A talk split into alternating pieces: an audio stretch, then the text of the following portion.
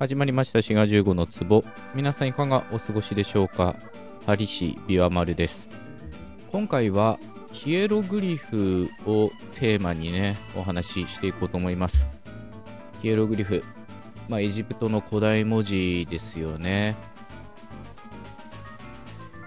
なんていうか魅力的ですよね。なんとなく神秘的な感じがして僕も昔からねヒエログリフは好きで過去のエピソードでも話したことあるんですけどクリスマスだったかな？にヒエログリフの本をねプレゼントしてもらった記憶がございます、まあ、ヒエログリフは長らく使われてこなかったので、まあ、そのために、まあ、解読にね非常に時間がかかったっていうような経緯があるんですよね。というのも、まあ、現代のエジプトと呼ばれているあの地域が、まあ、ずっとヒエログリフを使ってたわけですけど、まあ、あるいはその派生した文字をね使ってたわけなんですけど一回キリスト教化されてでそのタイミングでコプト文字っていう別個の文字が使われちゃったんですよねでさらにそこからイスラム化すると今度はアラビア文字が使われるようになってというふうにヒエログリフはねかなり断絶した時代の文字なんですよね。でこのヒエログリフの解読に、まあ、尽力したというかね、えー、解読した人物はシャンポリオンというフランス人ですね。まあ、こちらも名前聞いたことあるっていう方もたくさんいらっしゃると思います。まあ、ご存知の通りヒエログリフっていうのは、まあ、おそらくご存知だと思うんですけど鳥とかね人とか、まあ、あるいはエジプトの神々の形をしてるのでそれが表意文字だっていうふうにね思われるかもしれません。まあ、あるいは標語文字ということもあるんですけど、まあ、ひとまず表意文字としておきます。まあ、つまり漢字みたいな機能ですよね。人という字は、あの文字で人という意味を表していると。で、長らくヒエログリフはそのように考えられていたんですが、まあ、シャンポリオンは、そのヒエログリフっていうのは、表音的にも用いられているということを明らかにしたんですね。つまり、アルファベット的に用いられているということです。例えば、家っていうヒエログリフがあるんですね。文字があって、で、これは真四角で、で、下辺っていうんですか？下の辺の真ん中が一部欠けてるような形です。で、これは表意文字としては、ペルみたいな読みで、そのまま家を表してたんですが、表音文字としても機能していて、その場合は、まあ、ペルの最初の P の音ですね。P の音を表す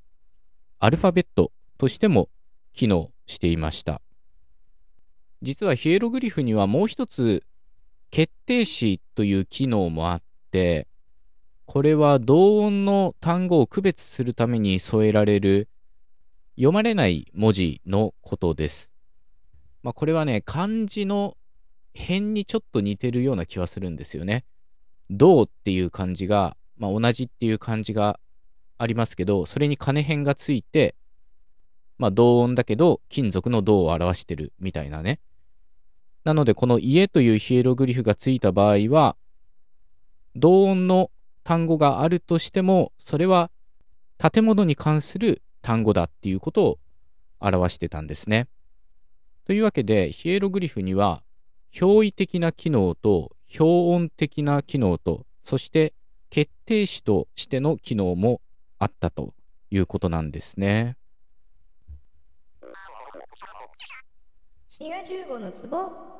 このヒエログリフっていうのは非常に日本語の状況と似てるなと思うんですよね。特に万葉仮名と言われた文字が使われてた時代ですね。仮名が成立する以前の日本語は、まさにヒエログリフと同じように、漢字をその意味にかかわらず、その漢字の音だけを借りて日本語を表していました。まあ、今風に考えると、よろしくみたいなね、夜の梅雨に死んで苦しめみたいなやつね。そういうふうに万葉仮名っていうのは、漢字の意味にかかわらず音だけ借りてたっていうような状況なんですね。例えば、川という字がありますね。三本線の川。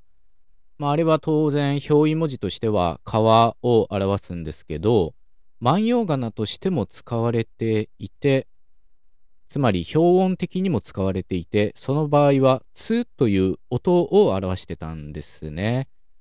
まあ、実際、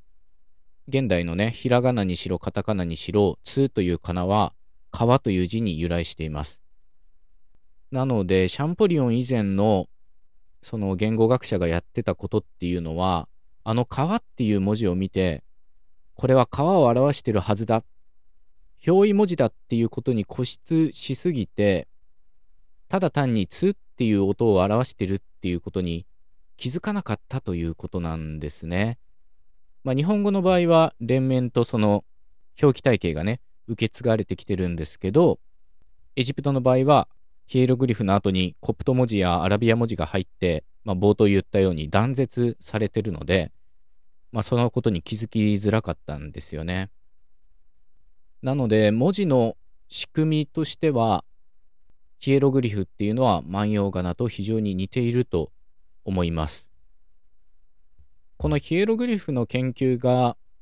進んだのは、ロゼッタストーンというね、これですね。えー、ロゼッタストーンの発見によるところが大きくってですね、まあ、これもご存知の方多いと思うんですけど、ロゼッタストーンっていうのは三段構えっていうんですかね、になってて、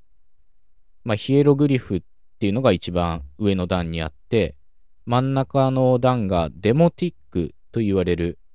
まあ、いわばヒエログリフの崩し字みたいなもので、まあ、いわばヒエログリフが解消だとしたら、デモティックは行書とか総書に当たると思うんですけど、で、3段目はギリシャ文字で書かれてたんですね。で、当時ギリシャ文字っていうのは読むことができたので、そのギリシャ文字を手がかりにすれば、ヒエログリフっていうのが解読できるっていう風にね、なったんですね。で、さっき言ったシャンポリオンと並んで、イギリスのトマス・ヤングという学者も、ロゼッタストーンの解読に尽力してですね、まあ、この辺りの話は非常に面白いんですね。この2人のライバル関係もそうだし、まあ、時代の煽りを非常に受けてるっていうかな。そのトマス・ヤングがやったことっていうのは、ヒエログリフのテキストの中に、カルトゥーシュっていう枠で囲まれてる部分があるんですね。で、それは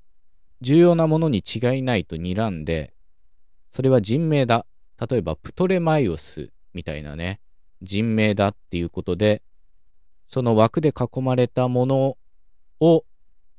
ギリシャ文字のテキストと対応させて、表音文字だっていうふうに分析したんですね。というのも、プトレマイオスっていうのはエジプト人じゃなかったので、そういう外国人名を表すときは、表音的にヒエログリフが使われるっていうふうにまあ、考えたんですね。現代中国語も似たようなことをやってますね。その漢字の意味にかかわらずね、借用を表すときは音だけを当ててるわけですけど、そういう使われ方がヒエログリフでもなされてたというふうにトマス・ヤングは考えました。が、この表音的なヒエログリフっていうのは外国人名に限ったことではなかったんですね。実は。もっと広くヒエログリフっていうのは表音的に使われていたということが、まあ、シャンポリオンの研究で分かったんですね。まあ、この辺の話はね、新潮文庫から出てるロゼッタストーン解読とかね、まあ、同じく新潮文庫から出てる暗号解読とかね、まあ、こういった本に詳しく書いてあるので、興味のある方ぜひ読んでみてください。ひとまず、ヒエログリフっていうのは、仕組みとしては、日本語の万葉仮名と、まあ、結構似てるなというようなね、そういったお話でございました。。というわけで今回はここまでということで、最後まで聞いてくださってありがとうございました。また次回のエピソードでお会いいたしましょう。お相手は滋賀15でした。またね